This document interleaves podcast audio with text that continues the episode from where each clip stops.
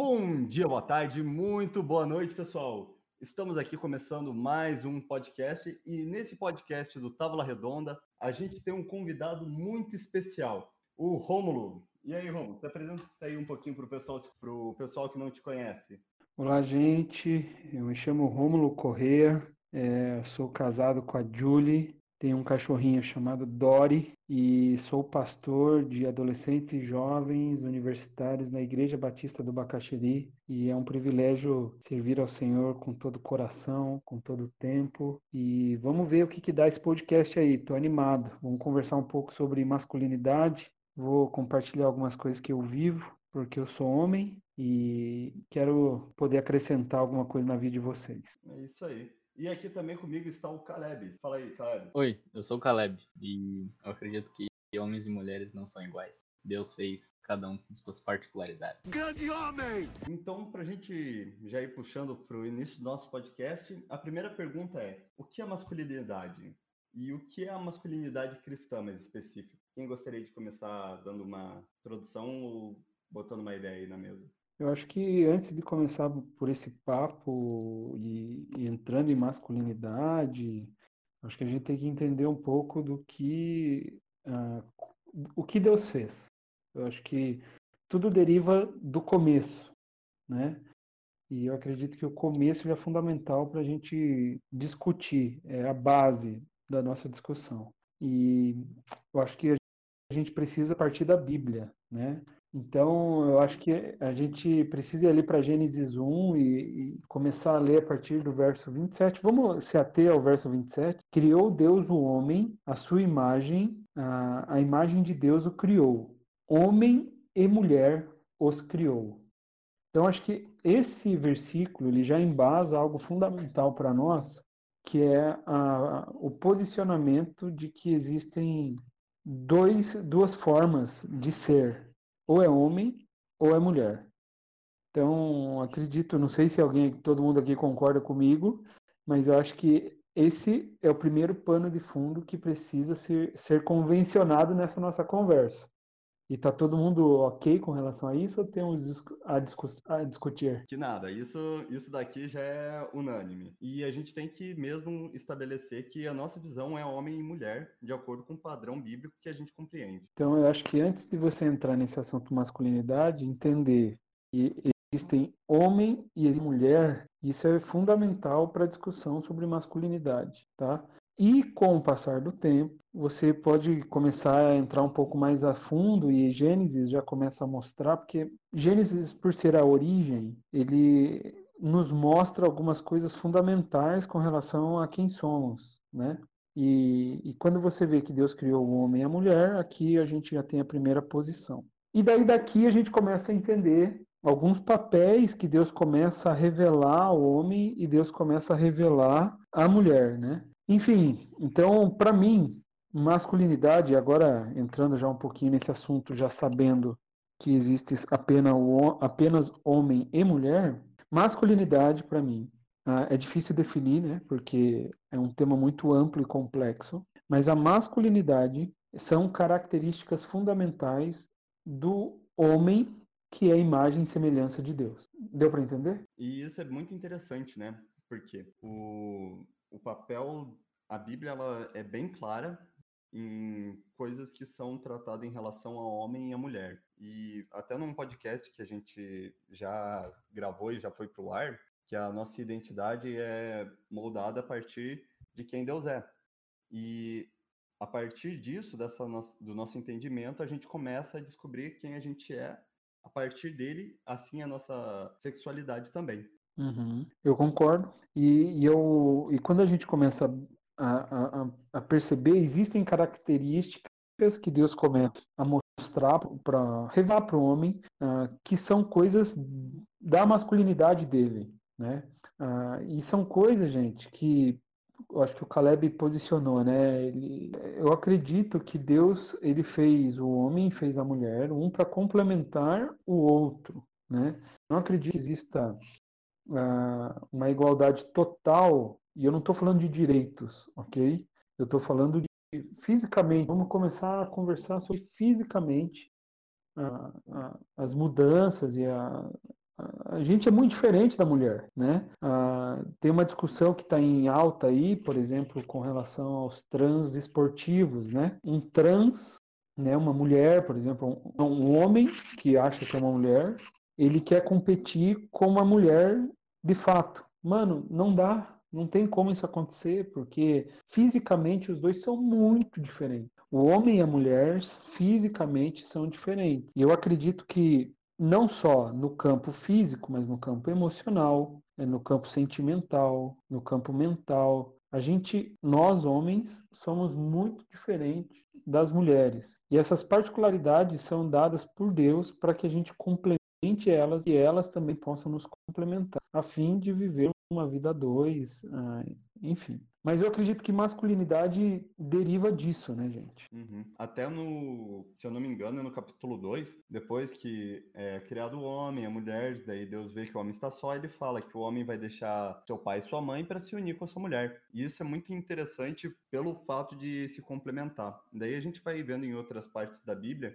isso ressoando no Novo Testamento, Antigo Testamento, na Bíblia toda. É fenomenal. Eu vejo a masculinidade como algo que afirma o homem e as suas responsabilidades, ou seja, os nossos deveres tanto a cumprir com a nossa família quanto com a sociedade e também como nós como cristãos. Eu vejo isso muito ressoado no papel do, do homem no em relação até ao seu ministério, seu sua forma de chamada e todas essas partes. Uh, eu acredito que a gente deve analisar o que é masculinidade segundo o que a palavra de Deus é, nos fala, né? Se a gente quer ser um homem de verdade, e sendo Deus o dono de toda a verdade, a gente deve seguir o que ele fala. O que ele fala está escrito na Bíblia. E a gente pode né, entender isso do que está na Bíblia. Né? A Bíblia fala sobre o que é ser homem, o que é uma masculinidade correta, uma sexualidade correta, né? conforme a palavra quando eu começo a, ler o Gênesis e a gente falou um pouco sobre as diferenças, né? E isso faz com que você construa a sua masculinidade. Eu e você falou uma coisa importante que a masculinidade tem a ver com um pouco das responsabilidades, né? Acredito que Deus nos fez da forma como nos fez para que a gente cumpra o nosso propósito aqui na Terra, ok? Cada um com a sua particularidade. Eu acho que uma coisa que a gente precisa compreender é que existem coisas, verdades fundamentais, que isso tem a ver com todos os homens né, masculinos, todos nós que somos homens, nós temos algumas bases fundamentais da nossa é, masculinidade. Mas ao longo do tempo, não sei se vocês sabem disso, mas Satanás ele tem uma habilidade em distorcer verdades, né? Ele faz isso e, e ele conseguiu ao longo de um bom tempo, distorcer o que de fato é masculinidade para Deus, né? E para nós a gente construiu algo uh, equivocado sobre masculinidade, né? Inclusive, não sei, na cabeça de vocês, quando eu pergunto o que é masculinidade, o que que vem? Aquela clássica imagem do lenhador, o cara barbudo, fortão, camisa xadrez, ou o esportista. Essa também é frequente eu tenho uma visão um pouco menos estereotipada, eu acho. E eu acredito que o homem de verdade é o cara que tem uma família e cuida bem dela. Não existe uma imagem física assim, digamos. É mais uma coisa, sei lá, da pessoa, assim, em si. É, é, é, muito engraçado porque esse estereótipo que o Caleb comentou, ele vai ser uma construção ah, de do que você consome, do que você vê, do que você assiste e principalmente do que você vive dentro de casa.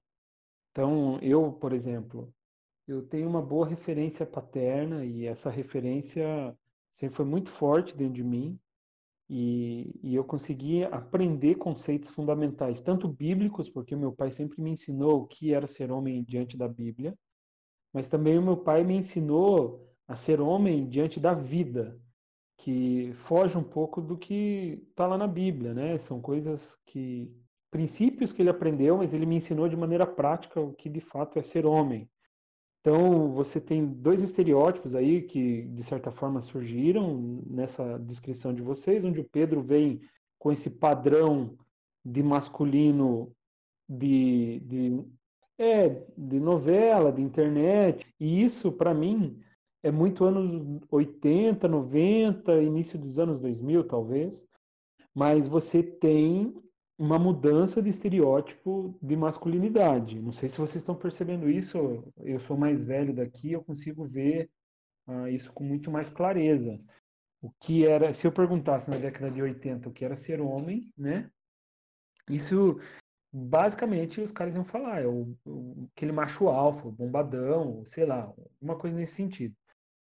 Ah, mas a gente tem visto uma mudança de concepção que para mim é até saudável, se ela for equilibrada, onde o homem também tem sentimento.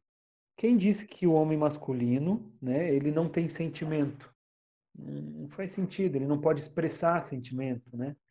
Ah, não sei se vocês viveram isso dentro da casa de vocês, eu, graças a Deus, eu, eu, eu venho de uma família cristã é, evangélica, né? Então eu, eu não vivi, mas meu pai viveu com o meu avô, onde o homem não pede perdão. Homem que é homem não pede perdão. Então, indo para aquela masculinidade doentia, onde o homem ele manda na mulher, ele domina, né? Até eu, vendo muitas vezes a mulher como um instrumento, até mesmo um animal. Essa, para mim, é um conceito que Satanás plantou na nossa sociedade. Desse homem, entendeu? Que é o super macho, que não sei o quê, que não pede perdão, que não baixa a cabeça. Para mim, isso é algo que Satanás deturpou e tentou trazer isso para dentro da sociedade e conseguiu. Conseguiu construir. O que a gente tem visto é uma luta agora, porque não sei se vocês é, concordam comigo, mas a sociedade ela é pendular, ela vai para um extremo ao outro. Alguns momentos ela tem um equilíbrio, mas são muito rápidos, porque é em movimento. Então você vê agora uma outra forma de ver masculinidade que está sendo uma, uma masculinidade infantilizada e feminilizada, onde, onde você saiu do macho alfa e agora você vai ser o homem florzinha, né? Isso é até engraçado porque isso reflete muito, muito no. Eu, eu duro que eu tô comentando isso porque eu andei percebendo. É, por exemplo, meu avô, ele gosta de usar aquelas calças bem largas. Você vai olhar hoje para comprar uma calça jeans, é tudo calça apertada. O, isso é muito interessante porque ele vai uma espécie ecoando como você encontra, por exemplo, pessoas dizendo que homens estão infantis, você encontra dizendo que tem homem que não está sendo homem de verdade. Isso eu já ouvi bastante menina, assim, comentar. E isso tem ecoado bastante na nossa sociedade. Eu acho que a gente está vivendo um tempo onde você voltar para a Bíblia e entender o que de fato é ser homem tem se tornado fundamental para a caminhada cristã mesmo, né? Porque se você deixar, você vai fazer com que aquilo que a sociedade tem pregado é, vire talvez uma verdade dentro de si, né? Eu tenho uma aula que eu dou do Barbaracá falando sobre masculinidade, eu dei ela há um mês atrás, e eu começo fazendo uma análise né, de como a sociedade tem visto o homem, né? O, o que é masculinidade para, o, para a sociedade, né? E vamos pensar fora da igreja, vamos, vamos pensar o que, que tem sido cantado sobre o que é ser homem de verdade, né? Vamos lá para os tops da, do Spotify. Estou com ele aberto aqui. Deixa eu, eu vou até ver o, título das músicas. Eu não sei é, se vocês concordam, mas o que é cantado, a, a, música ela tem um efeito profético, né? E a música, se você for ver qual, qual são as músicas mais tocadas na, na, no Brasil, desce pro play papapá. Então é uma música de sexualidade Ó, na raba toma tapão, é a segunda. Ah, enfim, o que eu estou vendo aqui, que grande parte das músicas elas são funk ou sertanejo, e elas estão falando de basicamente duas características. Primeiro, sexual, né? onde você tem um homem que ele, ele tem pegada, ele, ele bate, dá tapa, ele. Engraçado isso, né? É as músicas mais tocadas é a, a, é a diminuição da mulher, a valorização do homem e o homem sendo um cara que tem que fazer sexo deliberadamente. Então, esse é um estereótipo construído. Tem também aqui um outro estereótipo, mais indo para a linha sertaneja, que é o homem que precisa beber, que precisa ser livre e também precisa pegar a mulherada. E isso, para mim, cara, é um dos problemas que eu já vejo sociais na desconstrução da, da masculinidade bíblica. Por quê? Enquanto a sociedade está pregando sexo deliberado, cara, faz, só faz. E, e bate na raba da menina, dane-se, é loucura. O que, que a Bíblia diz aqui sobre sexo, né, em Gênesis 2? Por essa razão, o homem deixará pai e mãe e se unirá à sua mulher, e eles se tornarão uma só carne. Existe uma ordem cronológica do negócio. Então, primeiro, o homem é, ele vai deixar pai e mãe e ele vai construir a sua casa com a sua mulher. E após isso, eles vão ter relação sexual porque eles se unirão em uma só carne. Então, já começa a deturpação sexual, onde não faz sexo à torta e direito, faz com todo mundo que você puder. Cara, isso é coisa do diabo. Isso é coisa do diabo, não é bíblico. E para mim esse texto, talvez você que esteja me ouvindo, você queira discutir comigo sobre sexo antes do casamento. Ah, mas eu tenho um namorado, já namoro há três anos. Cara, se ele não de decidiu, porque isso é uma decisão que o homem precisa tomar, se ele não decidiu largar pai e mãe e construir uma casa com você, você não tem que fazer sexo com ele. Então, Satanás pega uma verdade bíblica e fala assim: ei, deixa isso para lá, faça sexo com todo mundo, porque isso vai mostrar que você é homem, você vai mostrar a sua masculinidade. Mentira de Satanás na sua vida. Se você acredita nisso, você está vivendo uma mentira, que não é esse o propósito de Deus para você. Até o mercado que é vendido assim para coisas masculinas, entre aspas, é a indústria pornográfica. Se você for analisar, a indústria pornográfica, mesmo que, assim, infelizmente tenha ganhando força entre as mulheres, mas a indústria pornográfica é, é o reflexo também da nossa sociedade. E, cara, isso é triste. Por exemplo, eu ainda tô no ensino médio. Cara, cada coisa que você escuta, mano, chega a ser vergonhoso o, a piazada conversando. É, é baixo calão extremo, assim, terrível. E sobre a indústria pornográfica, tipo, cara, é, e não, isso não só. Ela não só objetifica as mulheres, como muito é falado também, e provavelmente já deve ter ouvido. Mas, cara, isso também. Ela também objetifica o homem como se fosse tipo, cara, você só é homem se você for potente sexualmente. Você só vai ser um homem de verdade se você conseguir ficar com uma mulher na cama por uma hora, entendeu? E, tipo, isso é uma concepção totalmente errada. E também essas coisas acabam refletindo na imagem que o homem deveria ter. Por exemplo, agora já entrando no, segundo tópico, quais seriam os princípios da masculinidade. E um dos princípios da masculinidade é, de certa forma, na minha visão, né? A masculinidade acaba ressoando em dois princípios, que é o de trabalhar, literalmente trabalhar tanto no coração das pessoas como trabalho manual, trabalho físico, trabalho aquele que te dá o teu alimento e o cuidado. É, eu acho que uma das coisas que são fundamentais eu sempre gosto de ir para Gênesis quando eu vou falar de, de hombridade, de masculinidade, né? Que para mim é, é, de onde de fato derivam-se as coisas. Não sei se vocês já estudaram sobre isso, acredito que sim. Eu já preguei sobre isso. Ah, qual foi o primeiro pecado do homem? Do homem-homem, sexo masculino. Qual foi? Vocês sabem? Omissão. Quando que foi, Pedro? é quando o homem, em vez de falar para a mulher dele não comer do fruto, ele não falou, não fez nada, foi junto na onda, e depois ainda ele chega na frente de, é, na frente de Deus e fala, ah, a culpa é da mulher. Exatamente. O que aconteceu ali, para mim, é Satanás já entendendo algumas fraquezas nossas, tanto do homem quanto da mulher, e ele utilizando isso, né, utilizando as nossas diferenças contra nós.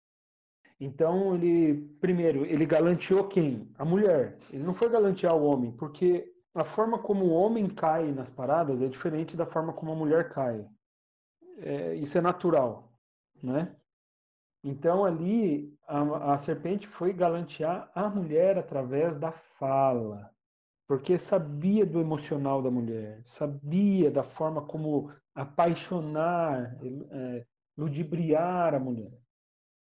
O homem, o primeiro pecado do homem foi a omissão, porque ele viu tudo aquilo acontecendo. Ele viu, cara, ele estava no lado. Adão estava vendo a serpente trocando ideia com a mulher e ele não fez nada. Ele foi um banana, né? E a gente tem visto cada vez mais a, essa característica que eu acredito pecaminosa nossa da omissão ser estabelecida dentro dos lares. Eu atendo muitos é, muitas famílias que o homem não se posiciona, não fala assim, ei, eu sou, eu tenho essa responsabilidade perante essa, perante Deus sobre essa casa e vocês não vão fazer isso. Por um bom tempo, eu acho que a gente chegou aí para um outro extremo, onde o homem ele se apropriou demais desse aspecto.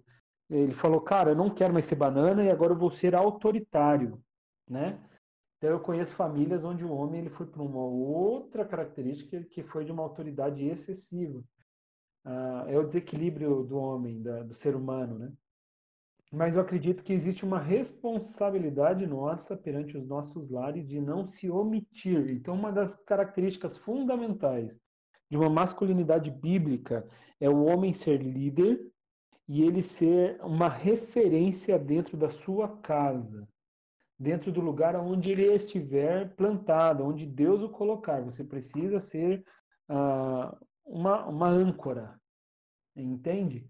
Uh, Para mim, essa é uma característica base de uma masculinidade bíblica. Você é uma referência aonde quer que o Senhor o coloque. Não sei se vocês concordam comigo. Completamente, Romo. E eu acho isso muito interessante, cara. Por quê? E como você comentou, colocou muito bem, é essa questão do homem que a gente tem um equilíbrio. Porque muitas vezes o, alguma, eu já vi isso acontecer, de alguns caras ler ali e falar, ah, o homem, ele é cabeça, tudo mais, lá em Efésios 6, se eu não me engano, que daí ele vai, que Paulo vai trabalhar e daí fala que o homem é o cabeça, só que não é o cara, é o cara saber liderar. Liderar é diferente de um chefe, por exemplo. O chefe ele dá ordem o líder, ele é cativante, ele tem algo ali. O homem, ele tem que liderar o lar. Eu acho isso até bem interessante, que é essa questão. O homem, ele é como o pastor do lar. Daí, se você quisesse trabalhar um pouquinho mais nessa, nessa ideia, que eu acho que é muito interessante, porque eu, a gente vê isso ser falado, mas muitos adolescentes não entendem, não entendem até uma, talvez uma forma de aplicar isso no nosso cotidiano. É, eu acredito que essa, essa, o ser pastor ele tem a ver com a liderança, né? O homem ele foi uh, designado para ser o líder, o cabeça. E daí talvez gere um outro podcast só para falar sobre o que significa ser o cabeça, né? Esse contraponto da, do que a Bíblia espera do homem e da mulher e tal.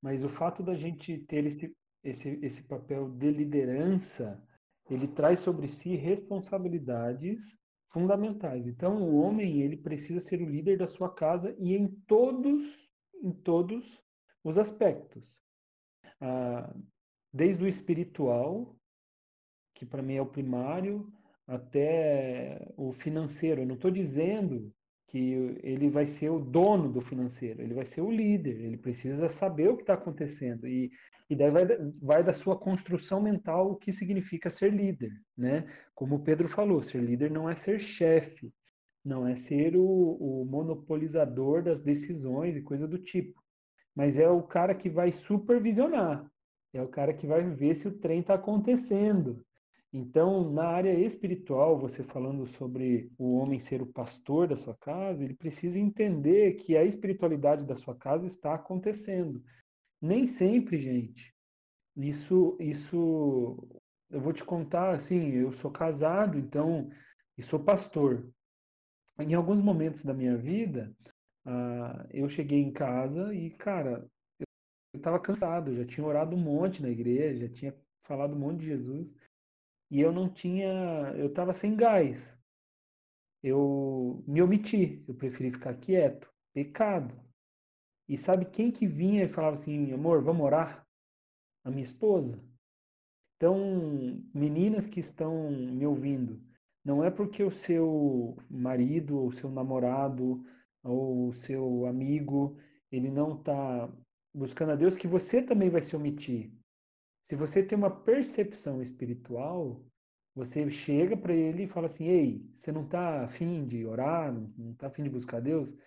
E uma coisa eu posso dizer até com certo orgulho, assim, não sei se, se orgulho é a palavra, mas todas as vezes que a Julie me chamou para orar, de tipo assim, amor, você não vai orar? Cara, eu nunca neguei. Nunca falei assim, ah, não, não vou. Porque eu aprendi com meu pai que isso seria uma tremenda uma burrice com a minha esposa. Então, em alguns momentos, quando eu, líder, eu negligencio o cuidado, por isso que a mulher auxiliadora ela é tão importante, né? É, a minha mulher, ela fala assim, ei, ei, bora. E ali eu, opa, eu sou líder, eu tenho que acordar. Porque existe um ditado na liderança que quando o líder senta, o liderado deita, né? Então, nossa responsabilidade, nossa responsabilidade como homem é sim ser esse papel, ter esse papel sacerdotal dentro de casa e sim ser uma autoridade pastoral dentro da sua própria casa. Então, eu fiz um, um breve resumo aqui de um vídeo do canal Dois Dedos de Teologia, do Iago Martins, onde ele levanta cinco pontos sobre a masculinidade segundo a palavra de Deus. É, já levantando o primeiro, que é se sacrificar. Em Efésios 5, 25 ao 27, ele vai dizer: Maridos amem suas mulheres, assim como Cristo amou a igreja e entregou-se a si mesmo por ela para santificá-la, tendo-a purificado pelo lavar da água mediante a palavra e apresentá-la a si mesmo como igreja gloriosa, sem mancha nem ruga ou coisa semelhante, mas santa e inculpável. Então, é, a gente, quando né, a gente for casar, no caso a gente não é adolescente, mas de uma forma prática, né? É, a gente deve amar as nossas esposas e, e também amar as pessoas próximas de nós, nossos familiares, nossos amigos, né? Nós como ainda adolescentes do sexo masculino, nós né, já temos essa responsabilidade de, de ter um amor sacrificial para com as outras pessoas, porque Jesus fez isso. Né? Em Marcos 9,35 vai dizer: Se alguém quiser ser o primeiro, será o último e servo de todos. Então, se nós quisermos ser um, um líder de verdade, um homem de verdade, a gente deve ser servo do outro, se sacrificar pelo outro. E, enfim, né? Tanto também, né, não necessariamente com a sua vida, mas, por exemplo, se você está lá na igreja, você está ajudando na igreja, tem um peso para ser carregado, é você quem vai carregar, entendeu? E se, sei lá, se tem cinco pessoas para ir num carro e tem seis pessoas no rolê, você vai a pé, as outras pessoas vão no carro, entendeu? Eu acho que isso é uma coisa né, muito importante da masculinidade. Isso tem a ver uh, até com o nosso aspecto biológico. Quando eu vou fazer pré-nupcial, eu sempre brinco que homem foi, ele foi feito para sofrer, né? A gente tem uma característica biológica mais forte, o homem é mais forte. Para quê? Para que ele proteja a sua prole, para que ele não se coloque numa prioridade, muito pelo contrário, né? Você vai para um animal que tem essa característica, né? Famílias de animais onde o homem ele tem esse papel, o macho ele tem esse papel de proteção, ele se coloca à frente, então ele vai para o perigo para proteger os seus filhos e a sua esposa. E para mim, biologicamente, a gente já foi projetado com mais força física justamente para isso, para que a gente se, tenha esse papel protetivo, que para mim é fundamental na masculinidade. Até entrando um pouco na feminilidade, grande parte das mulheres elas têm uma característica de necessidade por proteção, é, nem sempre proteção física, mas as mulheres elas precisam se sentir seguras. É uma necessidade primária da mulher que às vezes é uma segurança emocional, às vezes é segurança financeira, enfim, vai dependendo da construção. E o homem vem para suprir essas, essa, essas inseguranças. Então, eu acho que é bem pertinente isso que o Caleb falou, faz todo sentido. Isso é interessante que quando a gente vai dar uma olhada no mandato cultural na Bíblia, é muito interessante que ele fala para o homem é, dominar sobre as coisas e cuidá-las também. Então, você pode trazer o, como eu disse lá no começo, ele traz bem esses dois aspectos, é trabalhar e cuidar. O homem ele tem que tem esse lado que ele tem que proteger. Isso é muito interessante, né? Que muitas vezes a gente acaba vendo, é, se você for dar uma viajada na história, você vê muitos homens acabando deixando essa parte de proteção, de cuidado, de ensino e responsabilidade para a mulher. Isso, bem como você, Romulo, falou lá no começo, o pecado da omissão. O homem vai se omitindo das suas responsabilidades. Já puxando um gancho desse dessa coisa que é a proteção também, né, que é muito ligado com a masculinidade. O quarto ponto que, enfim, é, ele levanta é a proteção do lar mesmo, né? Tem esse texto de 1 Pedro 3:7 que se refere à mulher como parte mais frágil, né, fisicamente, e também Deuteronômio 22:27 que fala que existe uma mulher virgem no campo e ainda que jovem prometida em casamento gritasse ninguém poderia socorrê-la. E as escrituras elas falam de forma negativa, né, desse da mulher que não tem uma, uma pessoa para proteger ela, né?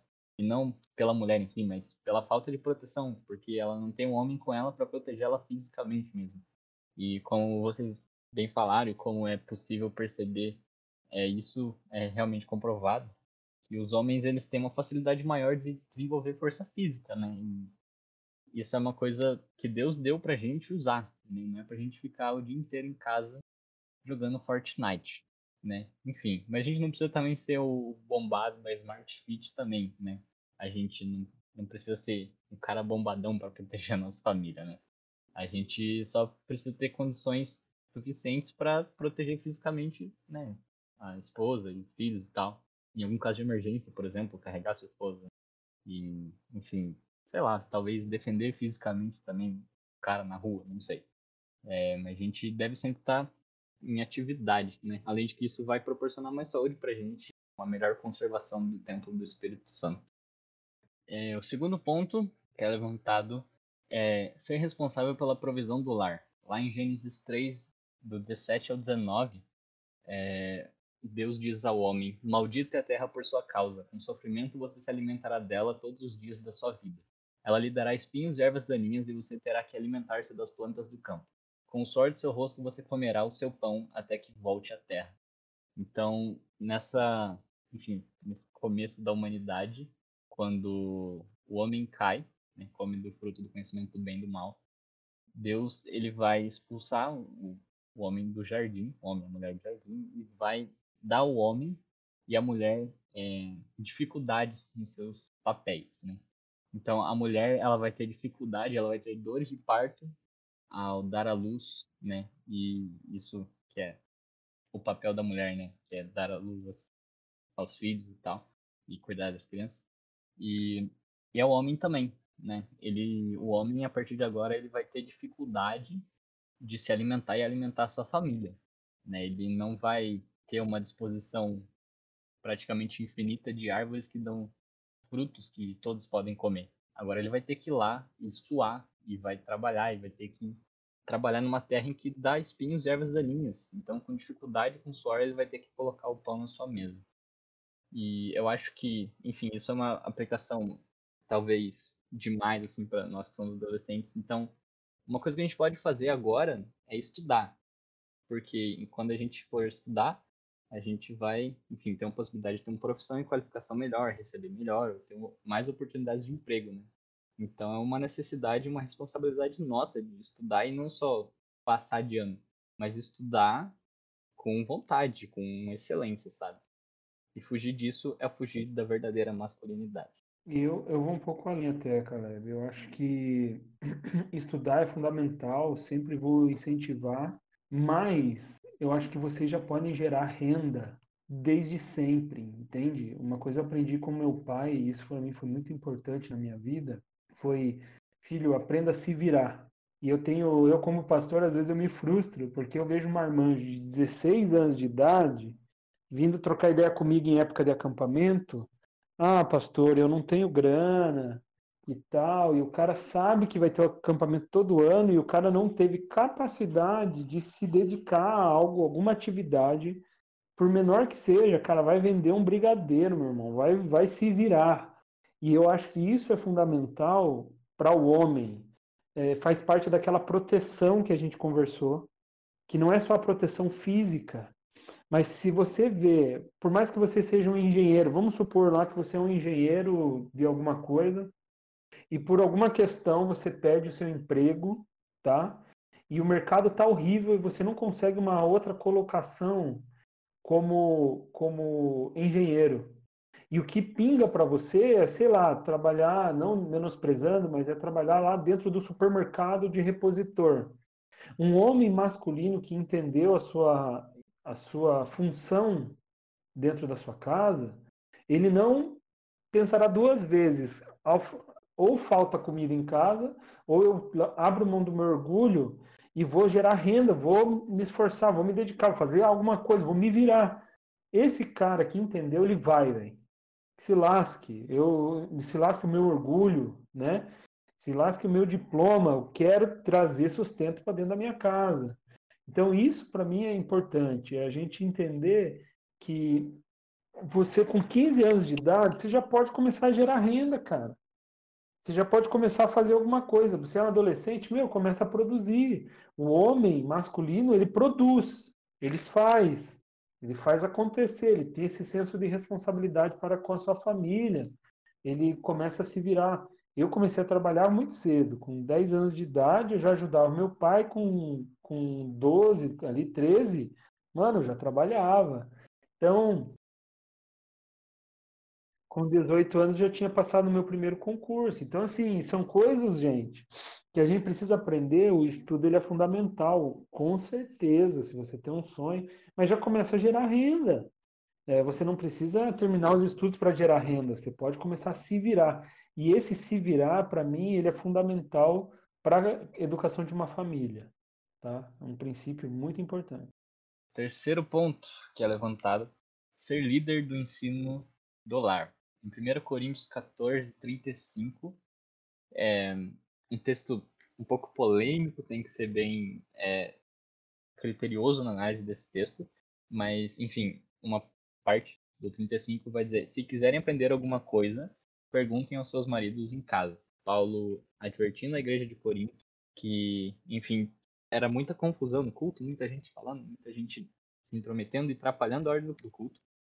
E isso fez com que Paulo recomendasse que as mulheres é, se instruíssem em casa, caso tivessem alguma dúvida, porque o homem ele deve ser esse líder do ensino da palavra, não que, né, por exemplo, o homem ele deva ser mais inteligente que a mulher ou que ele deva saber mais que teologia, porque tem muitas mulheres que são mais inteligentes e sabem muito mais de teologia mas o homem ele deve guiar sua casa nos caminhos de Deus e estudar o que for necessário para ensinar a sua família. E isso não só na área de teologia, né? O homem não precisa, quer dizer, ele não deve só saber o que a palavra de Deus, né, diz, mas ele também deve instruir os seus filhos academicamente, de certa forma. Ele é responsável por isso.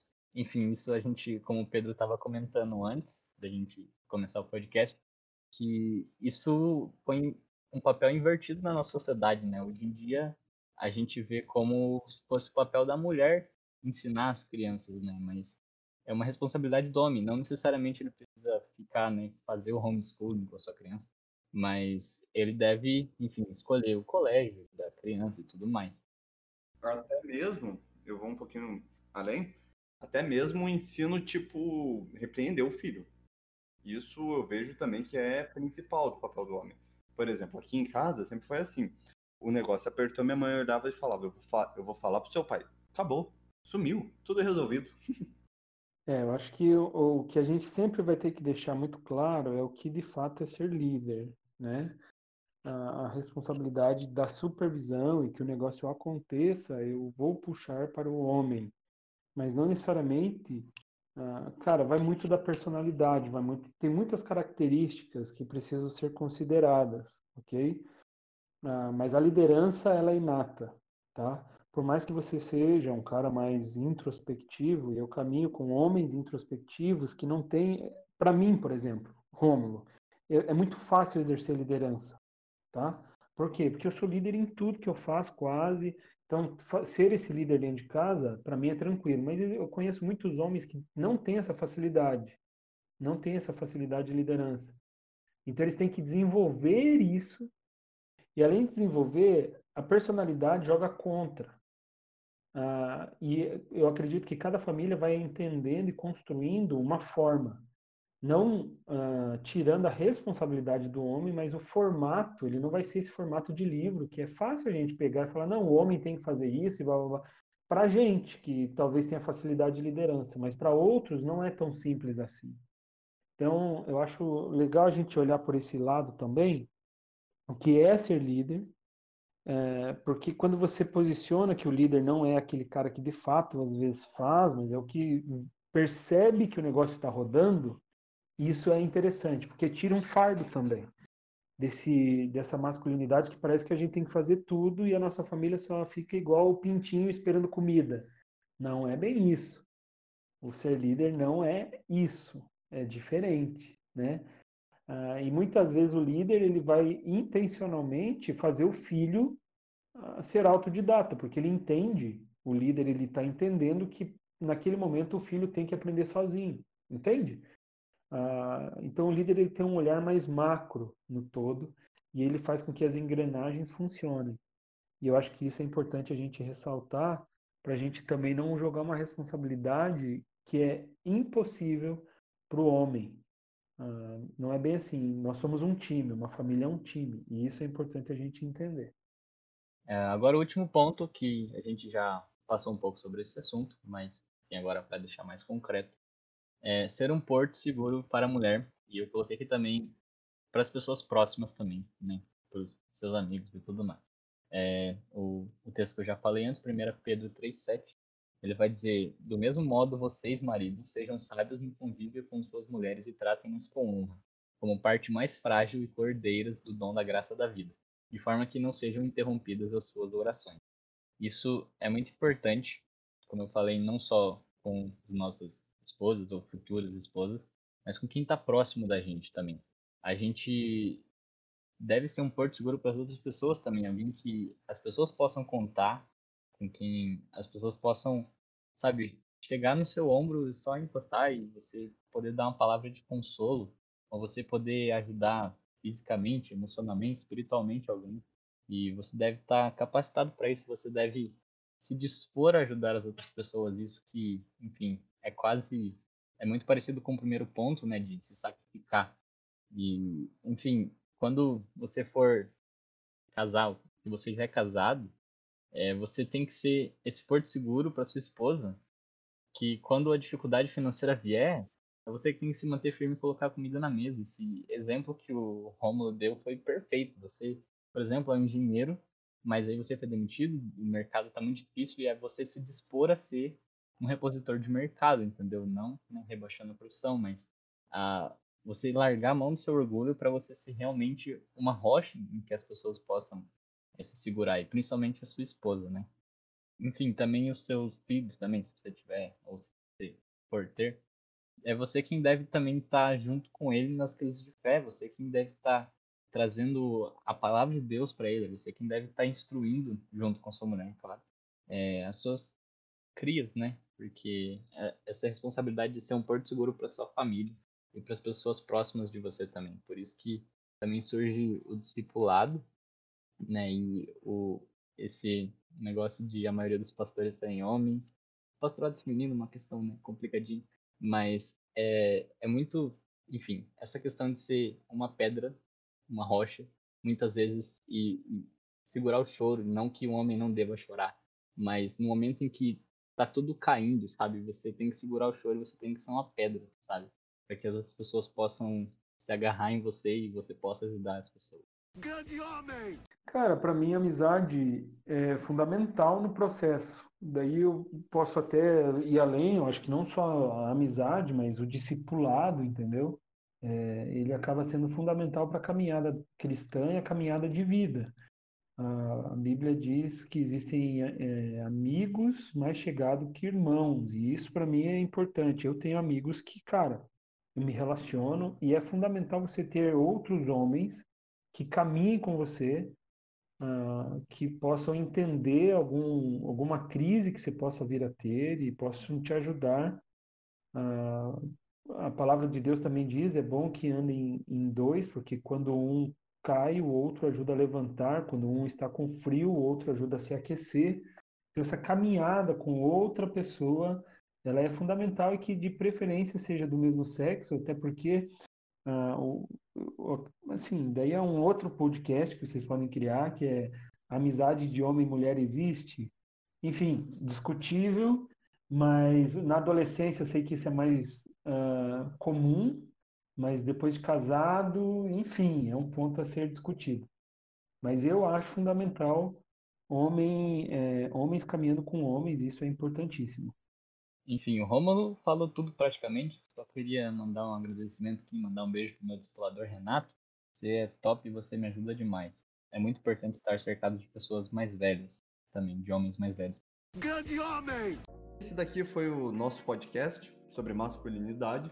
Essa é o, a nossa visão. A gente crê que ela está fundamentada na Bíblia, é bem pautada. Eu espero que você goste, espero que ajude você, rapaz, já a crescer e virar um homem e se desenvolver, principalmente na palavra de Deus, que é muito importante. Queria agradecer a você, Rômulo, por, por topar participar desse podcast. Foi muito especial. Você é um grande referencial para gente, o nosso pastorzão. E quer deixar o seu recado aí para o nosso público? Pode mandar. Eu ouvi uma vez do missionário Gile. O Gile me disse uma coisa que eu achei bem legal. Ele falou assim, Rômulo, antes de ser homem de Deus, porque quase todo mundo que eu conheço que vai na igreja e tal quer ser um homem de Deus. Mas antes de ser homem de Deus, você precisa entender o que é ser homem. E aquilo marcou minha vida e eu tenho aprendido cada dia mais a, o que é ser homem. E eu queria, assim, deixar uma palavra principalmente para você adolescente, jovem que está me ouvindo. Cara, não ouça o que Satanás diz sobre hombridade para sua vida a gente não falou muito sobre isso, mas se você tem uma dificuldade nessa área e talvez você olhe para o espelho e fale, cara, eu, eu sou muito mais feminino do que masculino, cara, isso é mentira do diabo na sua vida. É, diabo querendo lançar palavras mentirosas, não deixe isso acontecer. Entenda que Deus te fez homem masculino e se existe uma luta, você precisa vencer, não se entregue. E a gente está junto aí nessa caminhada. Obrigado aí pelo convite, foi um privilégio estar com vocês. Para você ser homem, você pode ter zero pelos na cara, se você tiver marcas no seu joelho. Profundo. A minha recomendação de hoje é mais uma recomendação literária. Se você tem interesse de se aprofundar um pouco mais no assunto de masculinidade e quer um bom livro para ler, que eu recomendo bastante, que eu li e gostei, é o Homens de Verdade, um chamado para a masculinidade. Super recomendo, ótimo. Se você quer se aprofundar um pouquinho mais, esse daqui foi um podcast bem rápido, mas nele ele vai trabalhar versículos, vai deixar o um negócio bem denso, vai trazer fatos, vai contar história, etc. E eu acho que esse é o nosso podcast. Eu espero que você goste. Não esqueça de verificar os nossos podcasts anteriores. Dá uma olhada aí, tem o podcast das meninas, ou Enraizadas, tem o Papo Reto, que é o podcast que eu gravo sozinho. Tem esse daqui, que é o Távola Redonda. E espero que você goste e vai lá na nossa página do Instagram, segue o Rômulo lá. Rômulo, qual que é o seu Instagram? Para deixar aí pro pessoal que quiser conhecer mais de ti. O meu é oficial Rômulo Correa. Esse foi o nosso podcast, pessoal. Muito obrigado e falou.